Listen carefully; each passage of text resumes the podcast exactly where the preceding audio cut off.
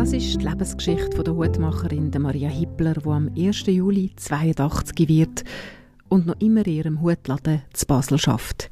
Ich habe sie in der Tagesschau entdeckt. Dort sind Menschen vorgestellt worden, die eigentlich schon längstens pensioniert sind, aber noch immer arbeiten. Die Maria Hippler schafft noch immer vier Tage in ihrem Hutladen zu Basel mit einer Leidenschaft und mit grosser Freude. Wer ist die Frau, habe ich mich gefragt. Was ist ihre Geschichte? Ich habe sie gefragt, ob sie sie mir erzählen würde, und sie hat spontan Ja gesagt.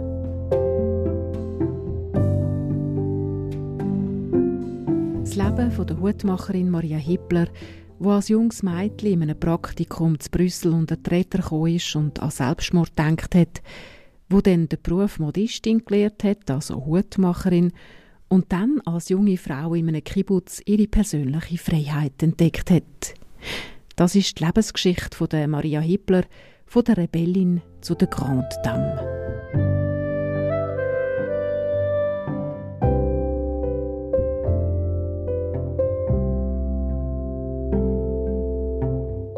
Am 1. Juli 1941, mitten im Krieg, ist Maria zu Oberwil im Kanton Aargau auf die Welt gekommen. Sie war die vierte von fünf Kindern. Ihren Namen hat man für die Mutter Gottes ausgewählt. Mitten im Krieg also auf die Welt gekommen, gibt es da Erinnerungen? Vom Krieg haben wir eigentlich insofern etwas mitgekriegt, als wir keinen Zucker hatten, äh, sondern Saccharin. Und, ähm, aber sonst eigentlich mehr weiß ich nicht. Was ist denn Saccharin? Das sagt mir gar nicht. Saccharose. Also, also aus der Zuckerrübe? Nein, nein, ich glaube es ich glaub's nicht. Es ist eigentlich ein Kunst, Kunstzucker. Und halt billiger als, man hat ja halt weniger angebaut wahrscheinlich. Und dann hat man das, oder Zucker aus Zuckerrüben, nehme ich jetzt mal an. Haben Sie das gerne gehabt? Das, ist das gut gewesen? Mm, ich glaube, als Kind ist man nicht so differenziert. Oder? Es, es muss einfach süß sein. Als Maria drei Monate alt war, ist dann die Familie auf Zürich gezogen. Wir sind in Zürich Altstädten aufgewachsen und wenn man dann einmal in die Stadt ist, ist das ein Erlebnis gewesen. An das kann ich mich gut erinnern. Da bin ich vielleicht sechs, sieben gewesen, dass ich ein paar Schuhe gebraucht habe und dann hat man in die Stadt. Und wo hat man denn die Schuhe gekauft? Beim Bali?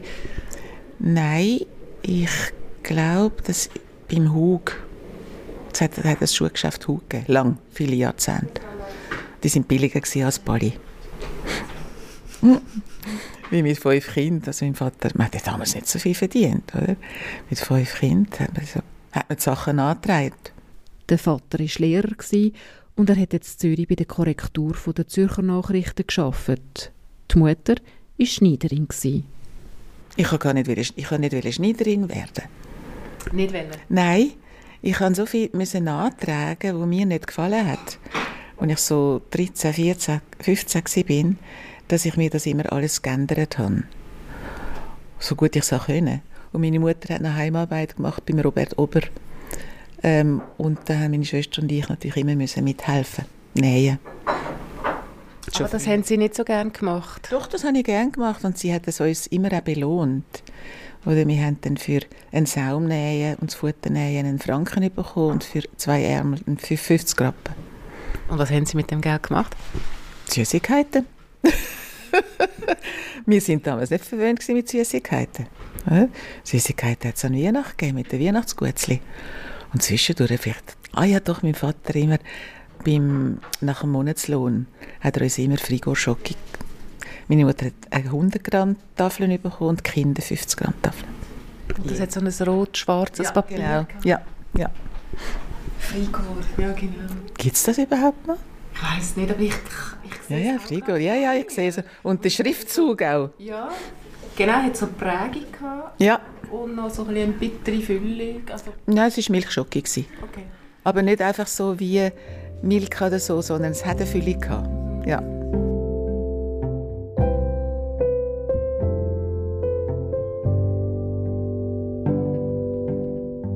Was sind Sie für ein Kind gewesen? Wie muss ich mir Sie vorstellen? Aufmüpfig. Ich glaube, wenn man viele Geschwister hat, wird man das vielleicht sowieso ein bisschen.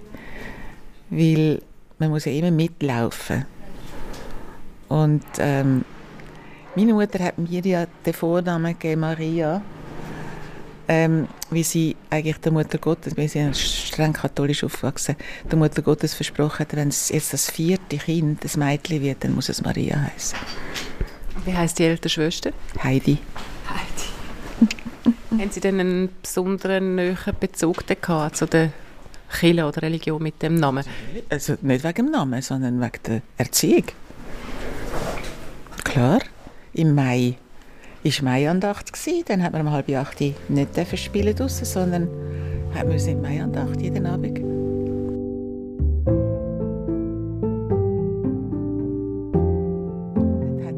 Schulgottesdienst gegeben, immer am Mittwoch am Morgen. Ich weiß nicht, ob Sie, sich das, ob Sie das auch hatten. Also wir hatten Choralsingen, immer Kirchenlieder singen, aber Sie hatten Gottesdienst in dem Fall?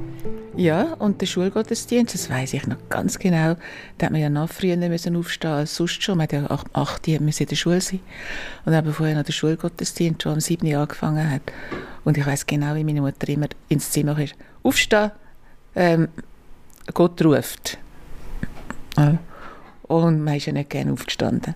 Dann sagt sie, wenn ihr ins, ins Kasperli-Theater hättet, würdet ihr auch aufstehen. Das war immer das Argument. Und hat es gezogen? Nein, natürlich nicht. Man hat sowieso gewusst, man muss aufstehen. Aber sind Sie so ein bisschen mit Widerwillen gegangen in den Gottesdienst oder hat Ihnen das etwas gegeben? Darüber hat man doch nicht nachgedacht. Man hat es einfach gemacht, wie man es musste. Wie so vieles. Erstkommunion, ist das auch so? Ja, klar. Ja. Jetzt gerade am Sonntag war meine Schwester da und hat noch alte Fotos gebracht. und mich als Erstkommunierkantin. Und die Fotos wären noch da? Ja, ja, die sind da. Ah, cool. Ja, gut. Also die Religion hat, ist durchaus ein wichtiger Pfeiler gewesen und hat, man, und hat man aber auch nicht gross hinterfragt? Nein. Nein, das wäre ja schon Gotteslästerung gewesen, das zu hinterfragen. Aber Sie sind ja eine aufmüpfige Person gewesen, haben Sie gesagt. Ja, aber nicht in so einem Bereich. Aufmüpfig ist man ja nur dort, wo man nicht zu viel Gefahr läuft, was passiert.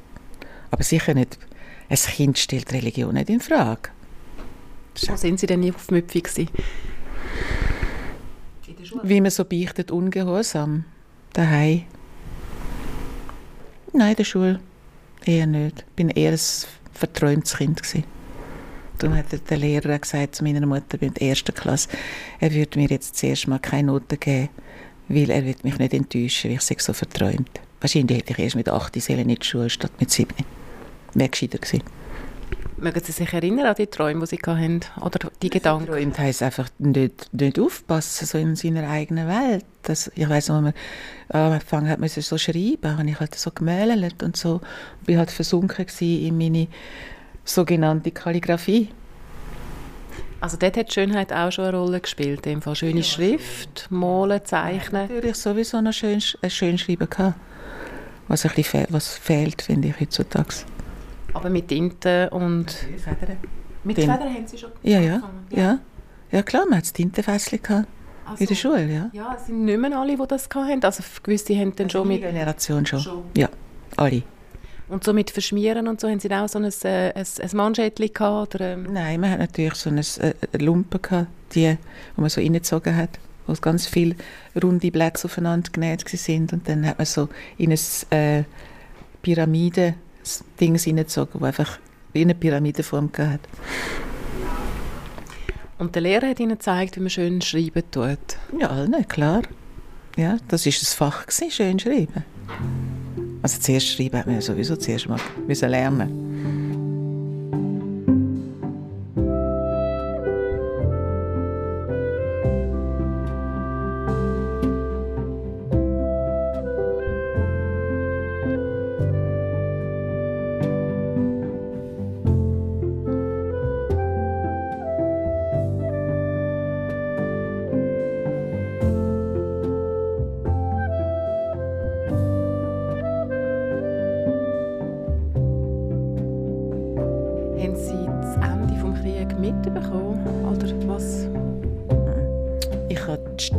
Zeit mitbekommen. Insofern, als mein Vater, dadurch, dass er bei der Zeitung Korrektor war, ihm am Mittag äh, beim Essen immer erzählt hat, was er so korrigiert hat.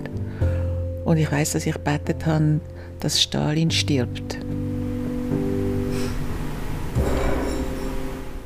Ist viel am Tisch geredet worden über Politik oder über das, was er eben korrigiert hat? Also ich kann mich nur erinnern an Stalin und an den Besuch der alten Dame. Wieso den Besuch der alten Dame? Weil das ist so außerordentliches Stück mit der Frau, die so viele Prothesen hatte. Und das, mein Vater hat davon erzählt und seine Abscheu hat man gemerkt beim Erzählen. Also, dass sie das einfordern tut, in dem Fall? Ja, und auch wie die Frau eben gewirkt hat und ausgesehen hat und so. Ja, das hat mich sehr beeindruckt. Haben Sie das Stück nachher irgendwann gesehen? Ja, ja, doch. Und wie hat es Ihnen gefallen? Oder hat es sehr gut gefallen. ich glaube, äh, was ich am liebsten gesehen habe, wir sind dort noch viel ins Schauspielhaus Zürich, so, als ganz junge Erwachsene, so 19, 20, Romulus der Große. Das hat mir am besten gefallen. Und die Physiker natürlich.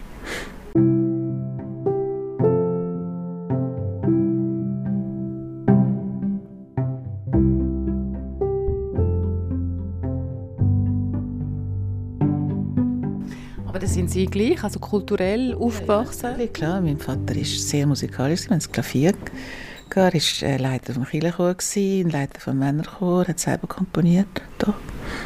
Haben Sie auch angefangen Musik machen? Haben Sie auch Klavier? Ja, meine Schwester und ich, wir haben äh, müssen in Klavierstunde. Und da wir nicht viel Geld hatten, haben wir unsere Stunde geteilt. Und, aber das sind höchstens zwei, drei Jahre gewesen. Und nachher bin, sind wir beide so ein bisschen mehr autodidaktisch unterwegs gewesen.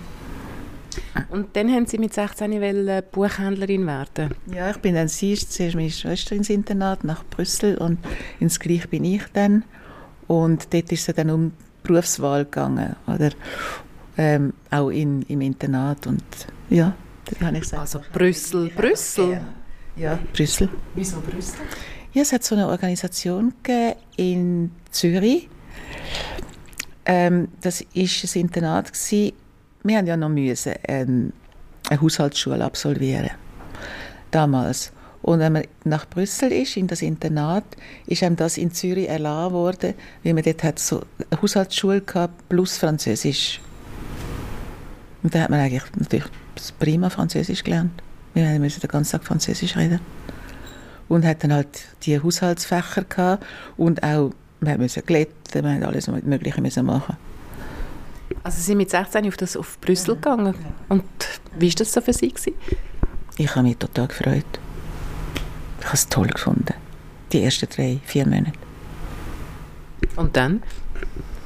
Ja, das ist jetzt aber wirklich ein Drama, das jetzt kommt. Ich weiß jetzt nicht, äh, ob ich das jetzt alles erzählen Kurz, wenn Sie möchten. Ja. Ich habe ähm, Wann ist das angefangen? Im September 8. Das sind Nonnen, die uns Swisses unter ihrer Obhut hatten. Und das war in einem Schloss, aus, etwa 30 Kilometer außerhalb von Brüssel. Ähm, une Maison de Repos pour Dames war das gewesen, eigentlich wie ein Erholungsheim. Und, äh, ein besseres Altersheim oder, nein, nein, oder ein Kurhaus? Nein, eher, ein, eher ein Kurhaus. Mhm. hat keine äh, wenig alte Leute gehabt, es sind eher jüngere, also so 40, 50, 60 vielleicht noch. Und es hat dann äh, Premiere Etage, Deuxième. Dann hat man entweder im Premier geschafft oder im Deuxième. Ich in der Küche geschafft. Ähm, und die, die uns unter sich hatten, die Serre Saint-Rose, war auch eine Schweizerin, sehr streng und der Fehler war, dass meine Schwester vor mir dort war, zwei Jahre vor mir. Dann denkt man immer, die andere Schwester ist etwa gleich. Und äh, mein Fehler war, dass ich gerade gefragt habe, ob ich in dem Schlafsaal die Kojen bekomme, die meine Schwester hatte. Und das war schon der Fehler, der erste Fehler, den ich gemacht habe. Warum war das der Fehler? Man stellt nicht so Fragen man tut nicht Ansprüche stellen, Nein. gerade wenn man anfängt. Genau. genau. Obwohl es eine Frage war, es war ja noch kein Anspruch. Eine Hoffnung. Und das ist natürlich dann erst recht abgelehnt worden. Da sind Sie geplagt worden? Nein, erst, wo es, mir dann gesundheitlich so schlecht gegangen ist, ich konnte plötzlich nicht mehr essen.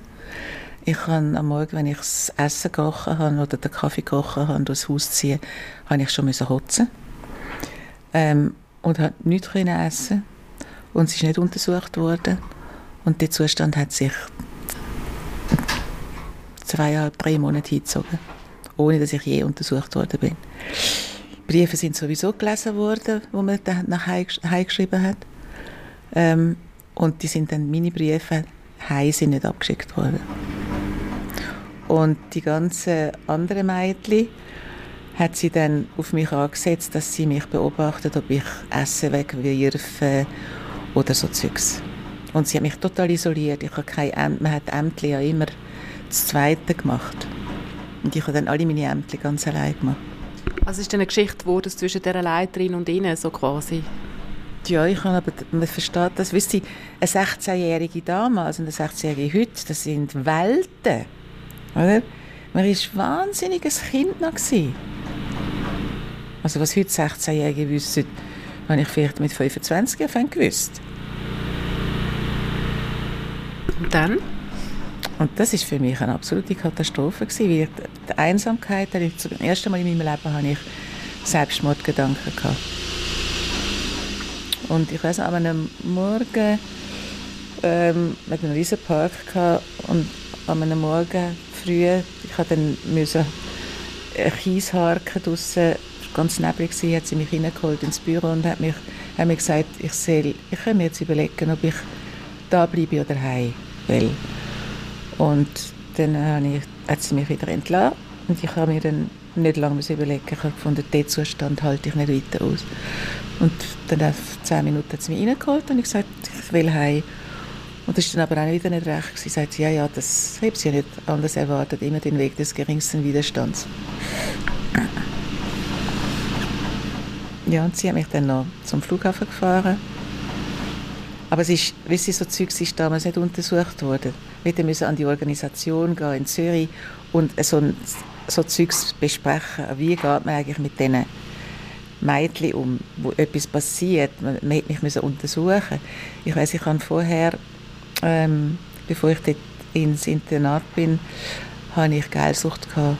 Und der Arzt, der mich dann, als ich heim bin, untersucht hat, hat dann gesagt, er vermutet, dass es nochmal ein Wiederausbruch ist, ohne dass ich geil geworden bin, aber die keinen Appetit haben, dass man nicht kann essen kann, dass man erbricht etc.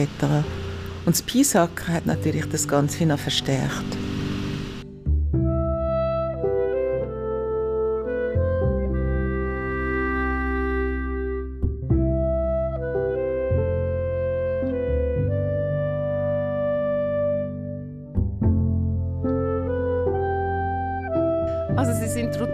Dort mit 16 geschwächt, mit einem ein Trauma sozusagen. Schon, ja, schon ein Trauma. Wie haben Sie sich wieder können auffangen Man hat gar nicht so viel darüber geredet. Ich habe dann in einer Kinderkrippe geschafft. In einer katholischen, natürlich. Aber dort ist, das war toll, gewesen. das hat mir gefallen. Ich wollte Kinderschwester werden. Und man hat damals sowieso erst, wir müssen 19 sein, bevor man überhaupt so eine Ausbildung hat angefangen hat. Und die Zeit hat man ja eigentlich müssen irgendwie überbrücken. Und dann habe ich in dieser Kinderkrippe geschafft.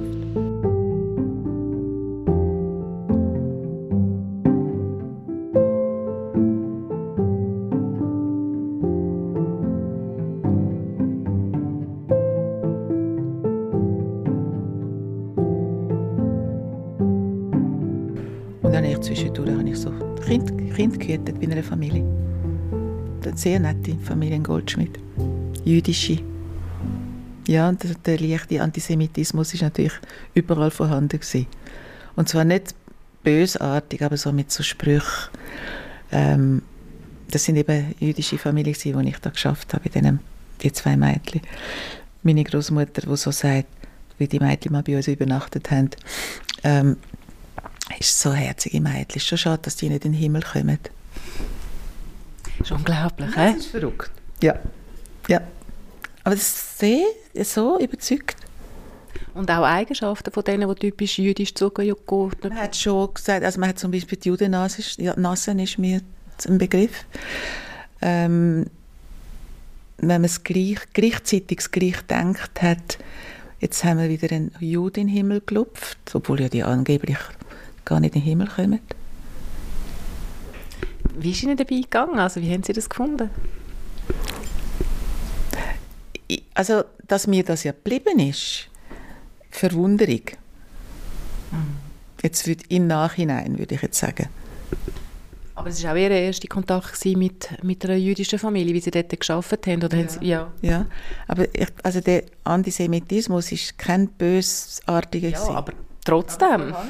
Und sehr breit vorhanden. Ja. Ganz breit vorhanden. Weil die Juden sind ja doch die Gottesmörder gewesen. Sie sind ja nachher in den Kibbutz noch gegangen. Ist das der Auslöser gewesen, die Familie? Nein. Nicht? Das war dort üblich. Gewesen. Ich habe ja dann die Lehre als Modistin gemacht. Das müssen Sie noch ein bisschen erzählen. Wieso sind Sie zu dem gekommen? Sie wollten Kinderkrankenschwester werden? Ja. Ich habe ähm, an der Drittligasse hat es eine, eine kleine Organisation gegeben, die äh, so Stellen vermittelt hat, wenn jetzt äh, eine Mutter können anrufen und hat gesagt, ich brauche für den Nachmittag jemanden, der meine Kinder hütet. Und das habe ich gewusst. Ich weiß noch, der Stundenlohn war 3,50 Franken. Und da hat man aber noch etwas müssen dieser Organisation abgeben Und das ist in Wipkingen oder Wittikon. Ja, also Richtung Zürich, wo es, so eine, es hat eine grosse Straße gab, so eine eher reichere Gegend. Und ein Baby war und ein Mädchen, das etwa vier war und die ist mit einem anderen Mädchen, hat die draussen gespielt und dann ist die aber plötzlich sehr lange nicht gekommen. Und ich wusste, dass die Straße, die grosse Straße dort in der Gegend ist. Und dann habe ich angefangen, Schiss zu bekommen. Und es ist dann wieder gekommen, klar, aber dort ist mir bewusst worden, ich wollte keine Verantwortung haben für, für kleine Kinder. Das ist einfach ganz klar gewesen. Und dann habe ich mir überlegen, was. Und da ich gerne ein Handwerk gelernt habe, aber nicht will Schneiderin werden, ist Modistin eigentlich naheliegend gewesen. Also die Verantwortung als Kinderkrankenschwester ist Ihnen dann durch das Erlebnis dann irgendwie ein heißer geworden? Ja. ja, richtig. Und also Modistin, also was ist denn das früher für ein Beruf gewesen? Also ein ganz üblicher Frauenberuf. Es hat halt ganz viele Hutgeschäfte gehabt. Basel hat einmal 30 Hutgeschäfte gehabt. Etwa so in den 30, 30 40, 50er Jahren.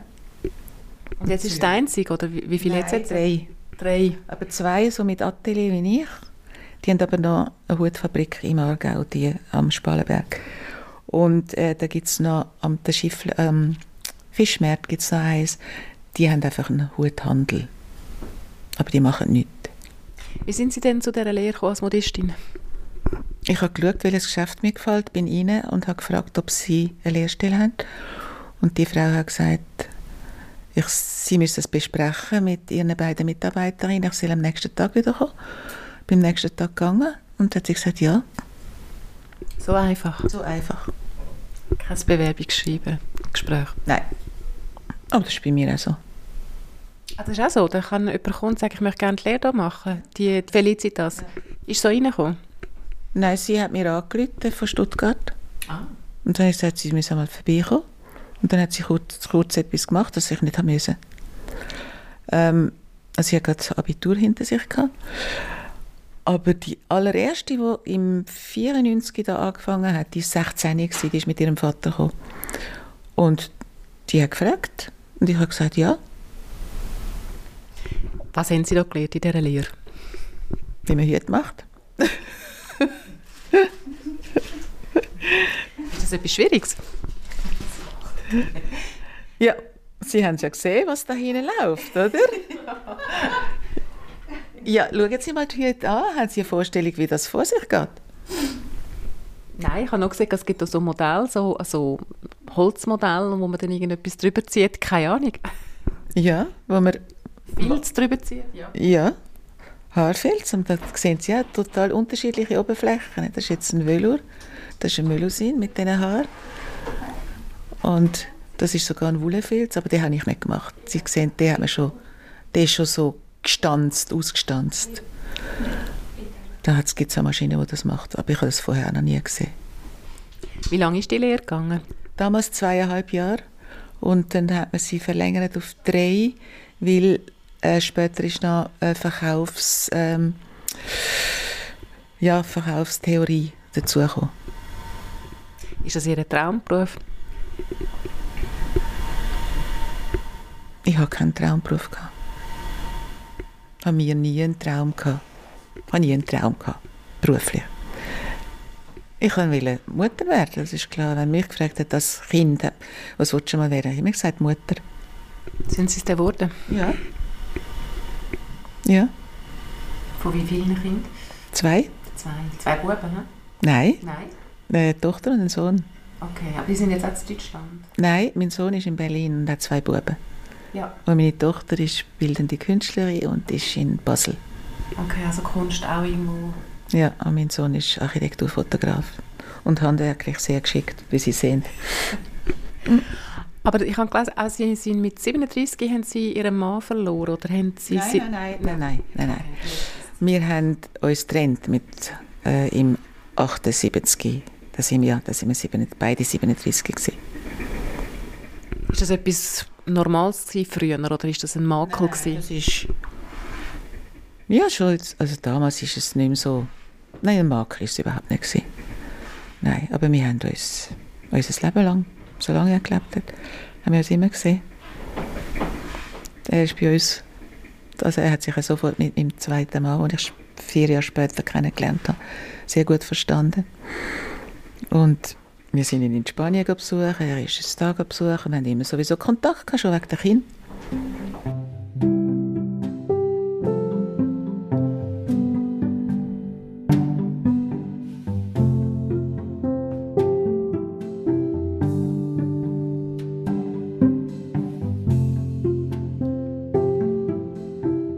Damals hat man noch überhaupt keine Hüte gemacht nach Schnittmuster.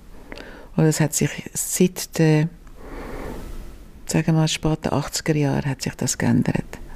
Weil es hat dann angefangen, dass die Leute wollen, auch weiche Hüte, man irgendwie in den Sack stecken etc. Und das können sie mit einem Vielzut nicht.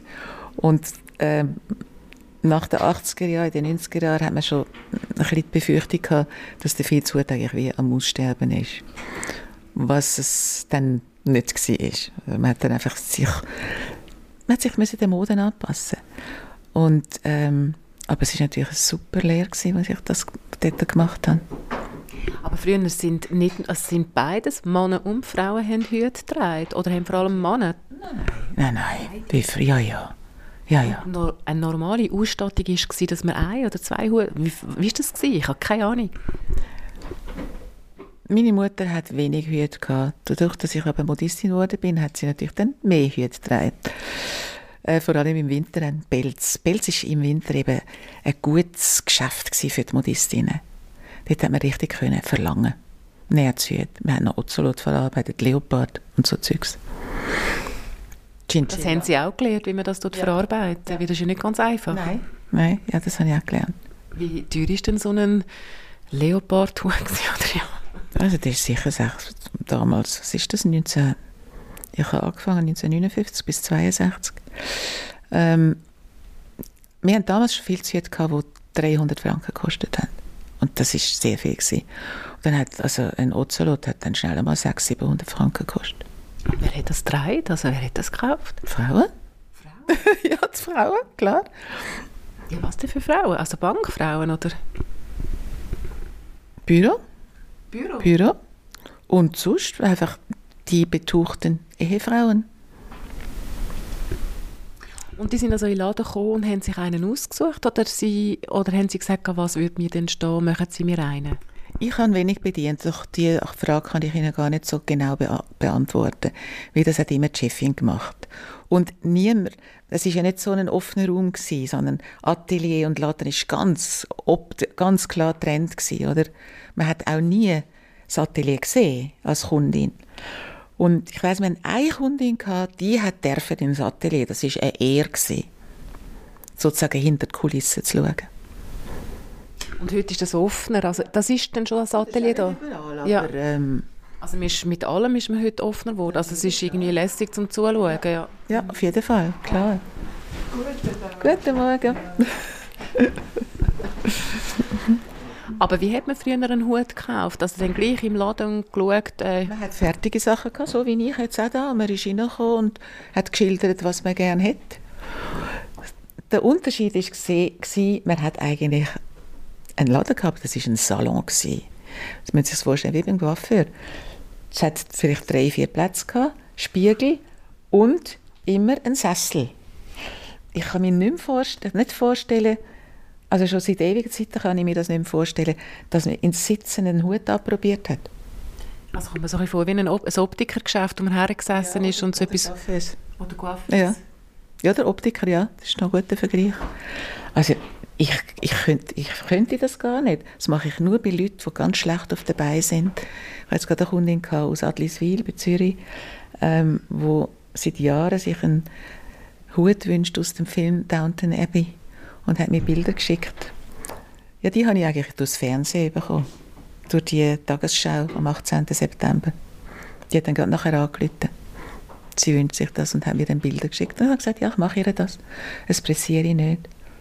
Wohnen Sie nicht im falschen Land, wenn Sie Hutmacherin sind? Also in England gibt es ja viel mehr zu tun, oder nicht? Ja, das Land sucht man sich ja nicht nach dem Beruf aus. Also ich auf jeden Fall nicht. Und, auf, und Gedanken darüber, wer überhaupt, was für Nationen Hüte tragen, das, die macht man sich auch nicht.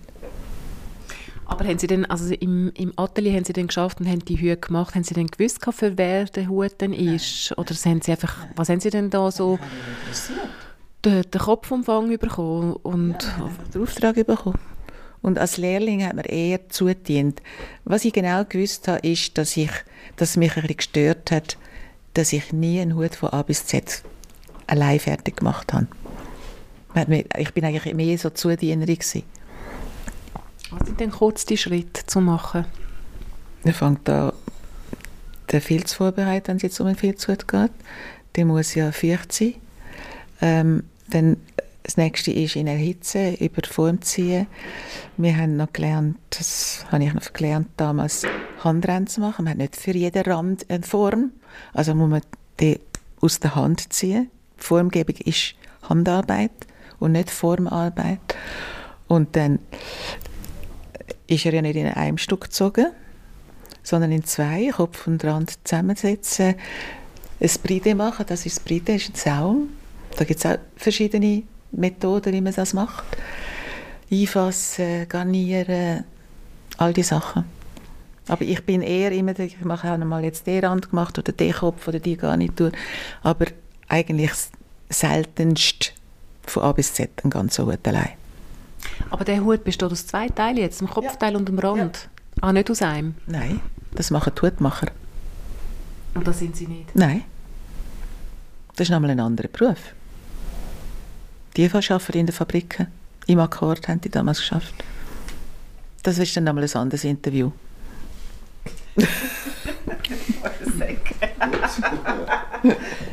also Modistin, die setzen das zusammen? Ja, nicht nur. Man kann es die, was die, die Weisse, die sie gesehen haben dort, ja, genau. der ist in einem Stück gezogen. Ja. Auch der Schwarze da.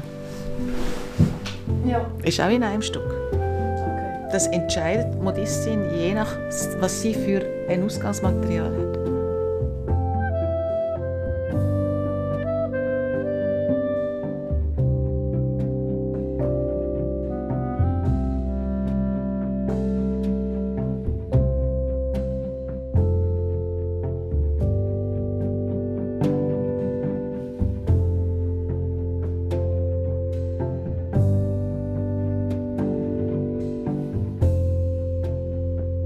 Nach der Lehre, wie ist denn das weitergegangen? Kibbutz. Meine Schwester hat die Idee gehabt, mit ihrer Freundin ähm, drei Monate in Kibbutz zu arbeiten. Und habe mich gefragt, ob ich Lust hätte mitzugehen. Ich sagte ja. Und sie hat damals bei der Dings, äh, Nation, national Registrierkasse geschafft, wo man die ersten Computer eigentlich dann entwickelt hat. Hat dort äh, drei Monate Urlaub gemacht, ihre Freundin auch, und ich habe sowieso gekündigt. Also ich bin eigentlich fertig mit der Lehre und habe dort noch zwei Monate geschafft und bin dann ähm, nach, nach Israel in Kibbutz.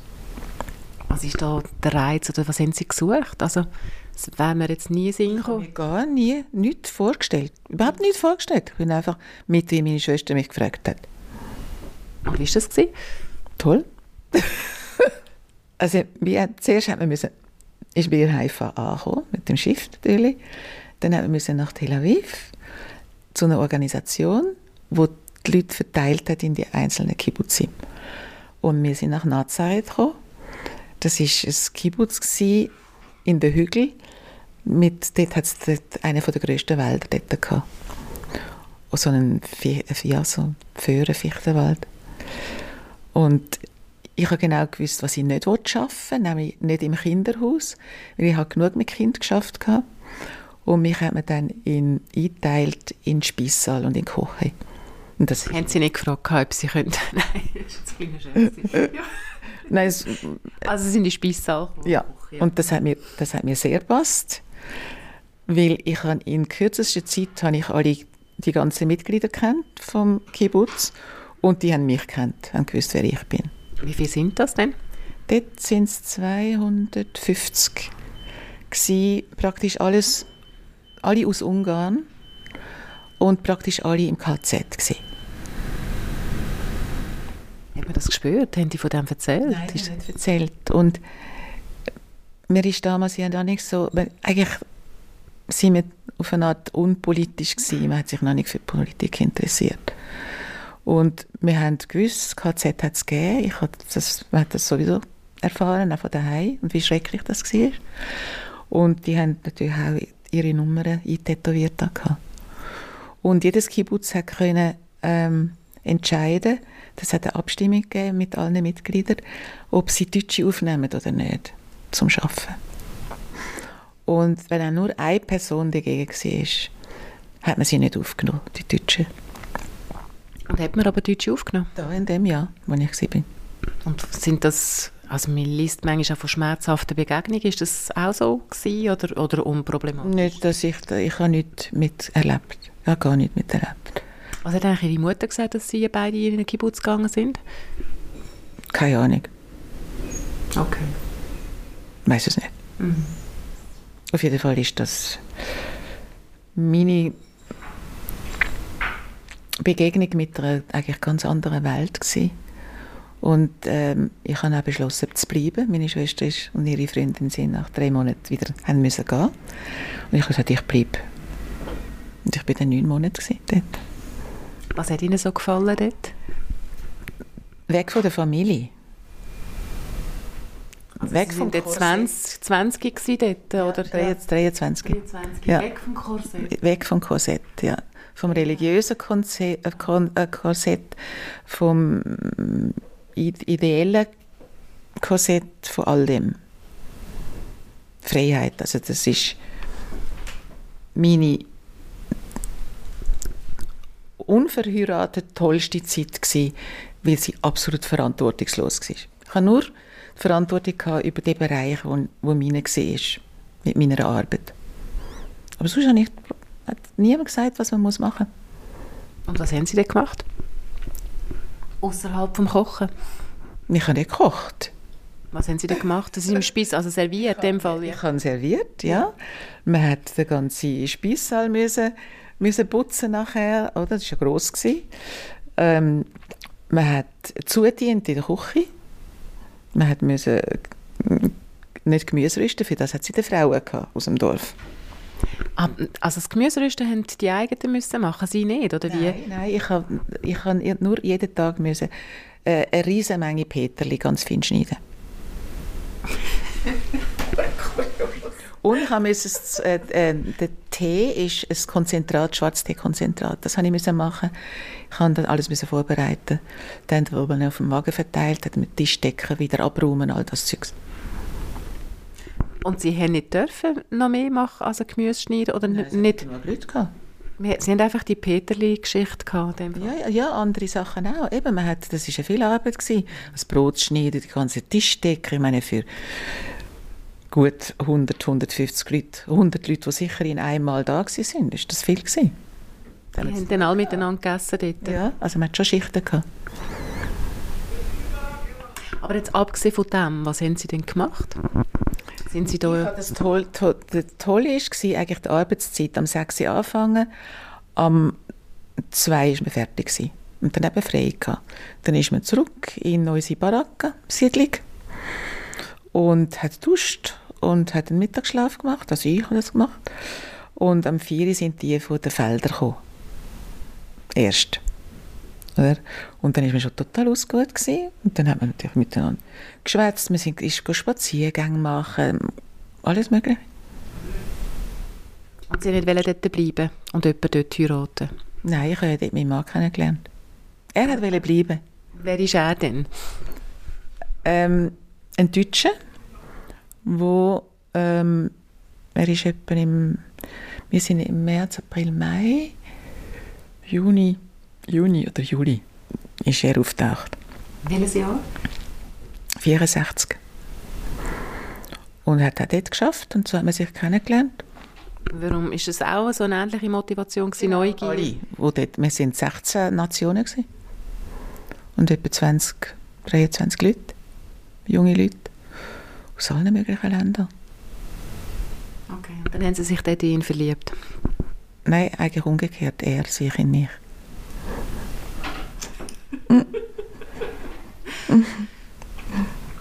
ja, und dann ist das so, hat man sich eben verliebt und ähm, er ist dann, ja, aber ich mich dann auch in, auch in ihn. Und, aber er ist dann später noch nach Masada gegangen, zu der Ausgrabungsstelle, nachdem ich, äh, also wir haben uns natürlich schon mit Herzschmerz getrennt, als ich im November zurück bin in die Schweiz. Und wir haben uns immer geschrieben. Und im Frühling 65 ist er zurückgekommen. Und dann haben wir uns in, ist er auf Zürich gekommen und haben wir uns getroffen und haben uns dort verlobt. Aber wo ist er örtlich von, von Deutschland? Von Wiesbaden. Wiesbaden. Mhm. Und was war sein Ziel gewesen, oder was ist sein... Er war Buch, Buchdrucker, gewesen, hat aber dann schon in der Werbung geschafft. Gehabt. Und es war noch einfach. Gewesen. Er hat sich einfach beworben als Grafiker und hat eine Stelle bei L'Oréal. Da haben noch nicht ein Zeugnis gebraucht, ja, was, oder ein, irgendwie, was haben sie gemacht vorher? Er hat Buchdrucker gelernt, das Handwerk. Und wie hat Ihre Familie reagiert? Also so Verlobung, ist das auch so um Hand anhalten gewesen, oder wie ist das gewesen? Also erstens mal ist es schon, ist es schon ein Affront gewesen, dass ich einfach geblieben bin. Und ich habe eben gerade jetzt am Donnerstag, Sonntag mit meiner Schwester darüber geredet. Weißt du, ich kann mich nicht erinnern, dass ich heimgeschrieben habe, dass ich nicht komme, heimkomme. Sie haben es nicht gewusst, dass ich nicht komme. Mein Vater ist am Bahnhof, hat er meine Schwester in Empfang genommen und total enttäuscht, dass, dass sie allein gekommen ist. Haben Sie dann zurück, weil Sie gewusst haben, Sie werden wieder eingebettet in den Haushalt? Oder? Nein, ich kann einfach bleiben. Ja, ja. Also Sie sind geblieben und dann, eben, dann haben Sie einen deutschen Mann. Also, mhm. ist das? Mhm. Also, das ist eh schon grenzwertig. Ja, genau. Und er ist, jetzt, er ist jetzt auch nicht ein einfacher Mensch gewesen. Wieso nicht? Er hat schnell können anecken. Ein Provokateur. Das hat mich wahrscheinlich angezogen. Warte, Sie schnell. Warte. Ah, okay. hat sie geraten. Aber den haben wir natürlich lange vorher kennt und das ist eigentlich in dem Sinn gar kein Deutscher, sondern ein Schwab. Ja, die sind ein bisschen näher. Ja, viel näher. Schon von der Sprache. Das war jetzt ein Hardcore, in dem Fall der aus Wiesbaden. Ja. Der noch so einen speziellen Charakter hatte. Absolut. Ja. ja. Und mein Vater hat gefunden, also, er hat gefuttert und ich habe gesagt, er hat mir gar nichts zu sagen. Wie ist denn die Hochzeit verlaufen? Es ist beschlossen worden, nicht an die Hochzeit zu kommen. Also ich habe eigentlich, das heißt, wir sind ja dann erst verlobt in Zürich und er hat eigentlich als Grafiker in Zürich arbeiten. Und dort ist er gerade so, Schwarzenbach ist ja dort schon sehr ähm, bekannt gewesen, mit seiner Initiative wegen Überfremdung etc. Und das haben wir schon gemerkt in der Bevölkerung, ähm, dass die, ein Ausländer, also besonders auch noch ein Deutscher, oder, eigentlich schwer hatte, eine Stelle zu finden. Und mein, mein Mann ist dort auf das Amt gegangen und hat dann zu dem gesagt, sie zwingen eine Schweizerin ins Ausland. wenn er da keine Stelle bekommt. Das hat, hat er zu ihm gesagt, ja, so weit kommt es noch, dass unsere Schweizer Mädchen Deutsche heiraten. Eben, das ist dann der antideutsche Reflex von der Schweizer, der ja lang, lang angehalten hat. Sehr lang. Und dann hat er gesucht, äh, Grafiker, eine Stelle als Grafiker und hat in Stuttgart eine, Stelle gefunden, relativ schnell. Und dann bin ich halt nach Stuttgart gezogen. Also ich habe noch als Modistin geschafft in Zürich. Und ähm, als ich zurückgekommen bin vom Kibbutz und bin dann an einem Wochenende, was war es, etwa Mai, Juni, an einem Wochenende, Samstag, auf Stuttgart gegangen und habe geschaut, was für Hutgeschäfte gibt. Ähm, bin in eins rein. Die Frau hat mir nicht so zugesagt. Dann habe ich ein anderes gesehen, das war aber eine Etage. Gewesen. Und dort äh, habe ich gelitten und bin rauf. Und dann hat die Chefin gesagt, die keine Modistin war, aber zu ihrer Meisterin, ja, sie soll mir eine Arbeit geben. Und dann hat sie mir irgendetwas gegeben, wo ich musste an einem Rand etwas machen Und dann hat sie zu der, ihrer Chefin gesagt, ja, die können Sie nehmen. So schnell hatte ich eine Stelle. Ähm, können Sie so zusammenfassen, dem Fall so Ihr Leben von dem bis, bis zu Ihrem eigenen Hutgeschäft, so ein bisschen, äh, so ein bisschen ja. Streif? Ja, also ich habe dort geschafft, die Tochter ist geboren. Nach zwei Jahren sind wir nach Düsseldorf. Mein Mann hat eine Stelle bei der GGK bekommen. Ist ja eine berühmte Agentur in Basel gewesen. Das war die, Tochter, die erste Tochter in Düsseldorf. Hat dort als Art Director geschafft. Der Sohn ist geboren. Mein Mann hat sich verändern und hat gesagt, er möchte bei der Tochter in der Mutterfirma arbeiten. So sind wir nach Basel gekommen. Die Zeit in Deutschland, wie war das für Sie als Schweizerin? Toll. Toll. Ja. Ich erstmal habe ich immer gerne schon in der Schule gerne Hochdeutsch geredet. Und das habe ich überhaupt keine Mühe gehabt. Also, Mühe hatte ich eher, gehabt, wenn ich meine Eltern da in Zürich besucht habe und gefunden, dass Schweizerdeutsch ist so eine wüste Sprache. Wie sind Sie nachher dazu gekommen, ein eigenes Hutgeschäft aufzubauen? Da ist eigentlich mein Ex-Mann schuld dran. Ähm, wo wir uns getrennt haben, habe ich vier Jahre allein mit dem Kind gelebt. Da habe ich meinen jetzigen Mann kennengelernt. Und habe geschafft in einem Rahmengeschäft. Zufällig entdeckt. Und habe dort so ein bisschen eingerahmt und Kunden bedient. Und mein Ex-Mann ist mal auf Besuch und hat gesagt, ich verstehe gar nicht, warum du ähm, für 10 Franken Stundenlohn in so einem Geschäft arbeitest. Du könntest doch Hüte machen, ist ja schließlich dein Beruf. Das hat sich irgendwie so festgesetzt und ich dachte, ja stimmt, warum eigentlich nicht? Und habe mich so ein bisschen umgesehen, was gibt es eigentlich? Und kein Geschäft hat mir gepasst, alles ist mir so verstaubt vorgekommen. Also ist eigentlich naheliegend gewesen, dass ich halt dann selber etwas aufmache. Und ganz in der Nähe, wo wir wohnen, am Wettsteinplatz, hat es ein kleines Haus mit einem immer geschlossenen Laden und ich habe mich dann erkundigt, wem das gehört.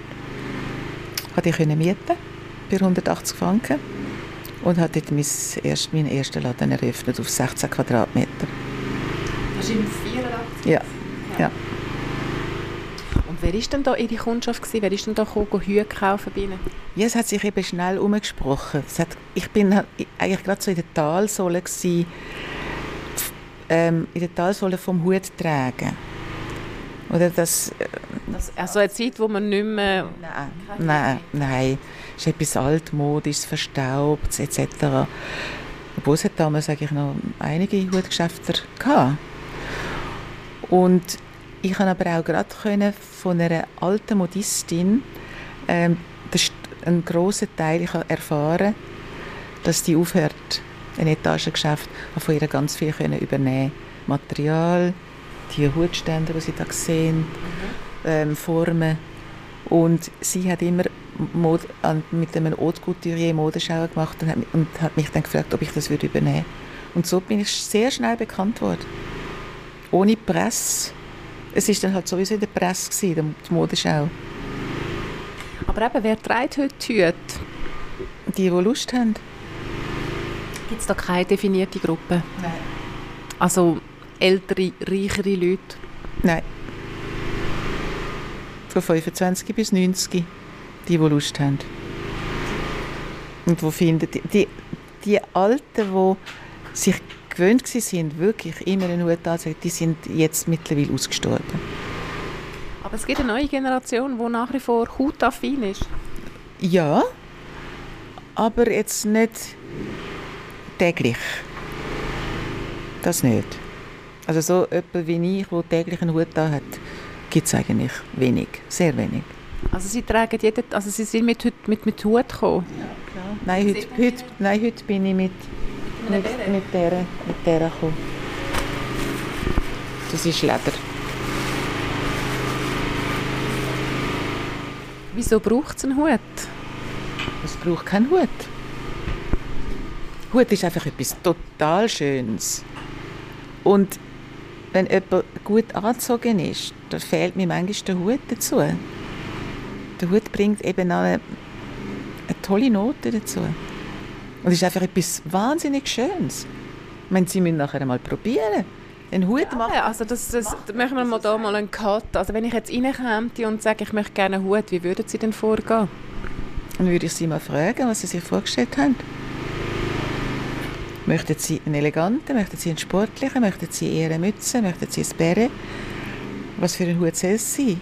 So, muss es eine Gelegenheit sein? Soll es ein alltäglicher Hut sein? Meine Lieblingshüte sind die schönen Alltagshüte, weil die sind nicht im Kasten. Wenn ich jetzt sage, einen Alltagshut will ich, aber ich habe keine Vorstellung von einem Hut.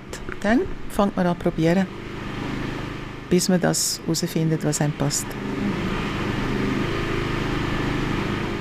Gibt es denn da neue Strömungen jetzt von Hüten? Nein, ja doch, der Bucket-Hut, was, was sie jetzt gerade macht. Ja. Was ist ein Bucket-Hut? Bucket, eben ein Topf, ein Ein Kübel, Topf. ein Kübel. Was ist Bucket? ein Papierkorb eigentlich. Okay. Das ist einfach so abwärts, alles geht abwärts. Dort oben haben wir zwei Regenhüte. Machen wir doch mal schnell einen kleinen Gang durch, ihre, durch ihren Laden. Also Sie sehen, im Laden habe ich ganz viele Modelle, die wir selber machen. Ja. aber ich habe auch eingekaufte. Weil es gibt natürlich immer Leute, die nicht einen Haufen Geld ausgeben für einen Hut. Und ein Handhut ist viel Arbeit und dadurch auch teuer. Also die teuren Hüte sind Handhüte. 200 Franken oder wie teuer Das konkret? ist wenig. Das ist wenig. Ja. Der günstigste ist, glaube ich, so eine Mütze, die sind, glaube ich, 260 um das herum. Und dann, fängt's, dann geht es aufwärts. Welches ist der teuerste Hut, Hut hier innen? Der teuerste Hut ist wahrscheinlich im Moment der oder der. Ja. Und da liegt es eben natürlich nicht nur am Modell selber, sondern auch am Material.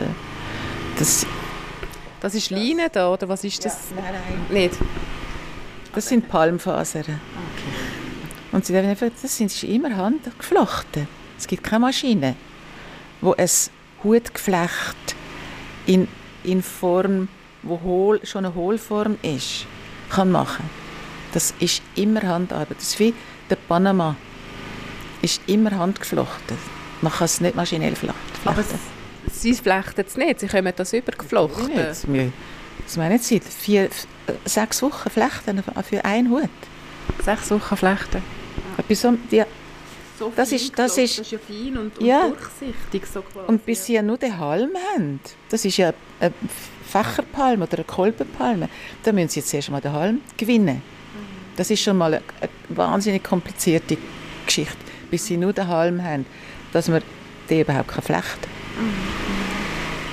Und das Geflecht und auch das Weisse da, das ist der Rolls-Royce unter dem Geflecht. Ja. Und so wie Rolls-Royce ein teures Auto ist, sind das dann auch teure Hüte. Also wie teuer ist denn der jetzt da? Der kommt etwa auf 800, 900 Franken. Aber das ist ein Liebhaberobjekt. Das ist jemand, der sich einfach in Ja. den Hut verliebt. Ja. Ja. Ja. Auch der da. Die machen wir jetzt fürs Geschäft, aber jetzt habe ich schon eine Abnehmerin, die findet, die will sie. Das ist jetzt eine antike Strohborte. Und das ist immer Handarbeit. Sie müssen sich einmal befassen mit dem Strohmuseum Wolle. Oder überhaupt mit der Bevölkerung, die dort ähm, ähm, das alles gemacht hat. Da sind die Aargauer berühmt gewesen, weltberühmt. Das, also das Fle also wie sagt man dem? Strohfläche? Mhm. Ja. Mhm. Und das wird noch gemacht heute oder nicht mehr? Nicht mehr in der Schweiz, weil wir, wir können das nicht zahlen. Wenn jemand noch flechtet, wird das in China geflochten. Und das ist jetzt eine antike Strohborte von einer berühmten Wiener Modistin, die noch im 19. Jahrhundert geboren ist, aber bis ins 20. geschafft hat. Und wer kauft jetzt den Hut? Oder was ist das für eine Frau? Ähm, eine sehr schicke, 50-jährige Frau, die jetzt von Novartis gerade zu Nestle gewechselt hat. Das ist so quasi der, äh, so ein, Juristin. ja. also so ein gut, also so ein, äh, ein Geschenk, dass sie den Wechsel macht oder wie? Nein, nein, die hat schon vorher immer eine ganz, sie ist eine emsige Hutträgerin und sie will auch immer ganz besondere Sachen. Aber sie sind jetzt 80, sie werden 82 am 1. Juni, sagen sie, und sind immer noch am Arbeiten. Also, warum? Ja, wie es so Freude macht. Was soll ich daheim? Was soll ich daheim machen? Wo, wie, wie weit wohnen sie von da? Zehn Minuten? Und wie oft? Sie sind nicht immer jeden Tag da, hä? Ähm, vier Tage. Dienstag, Mittwoch, Donnerstag, Freitag. Äh, Freitag, Samstag. Donnerstag habe ich normalerweise frei. Und wie viele Leute kommen da in den Laden rein jetzt? Also, ja, jetzt gerade ganz wenig, wie Sie merken. ja. Ist es ein Herren- oder ein Damenhut? Rechts oder links? Das ist ein Damenhut, das ist ja logisch. Aber trotzdem rechts, rechts, ja. Aber dann ist Und es ist knapp, gell? Du kannst es nur gerade so viel, so weit Ja. übereinander und das ist der Regel. Ja, das ist klar. Danke. Wie geht's? Geht. Geht. Das ist die Geschichte und die Welt von der Hutmacherin Maria Hippler, wo bald 82 wird und findet, nur mit Hut ist man gut angezogen. Mich hat beeindruckt, wie sie ihren Weg gegangen ist, vom aufmüpfigen Kind in Kibbutz, die Zeit der grossen Freiheit, von ihrer Lehre als Modistin bis zu einem eigenen Hutladen. In dem Hutladen Chapeau zu Basel steht Zeit still. Es lohnt sich, dort vorbeizugehen und einen Hut aufzusetzen. Seit dieser Begegnung schaue ich den Menschen ein mehr auf den Kopf und ich nehme mir sie als Vorbild, das zu machen, was meine Leidenschaft ist. Lebensgeschichte von Maria Hippler. Die Musik ist von der Plattform Blue Dot Session gekommen. Mein nächster Gast ist eine der bekanntesten Krimi-Autorinnen im deutschen Sprachraum. Sie wird bald 88 und sie schreibt noch jeden Tag. Aufgewachsen ist sie in Shanghai und wie sie zurück auf Europa gekommen ist, ist ein grosses Abenteuer. All das erzählt sie mir das nächste Mal. Die Lebensgeschichte nämlich von der Ingrid Noll.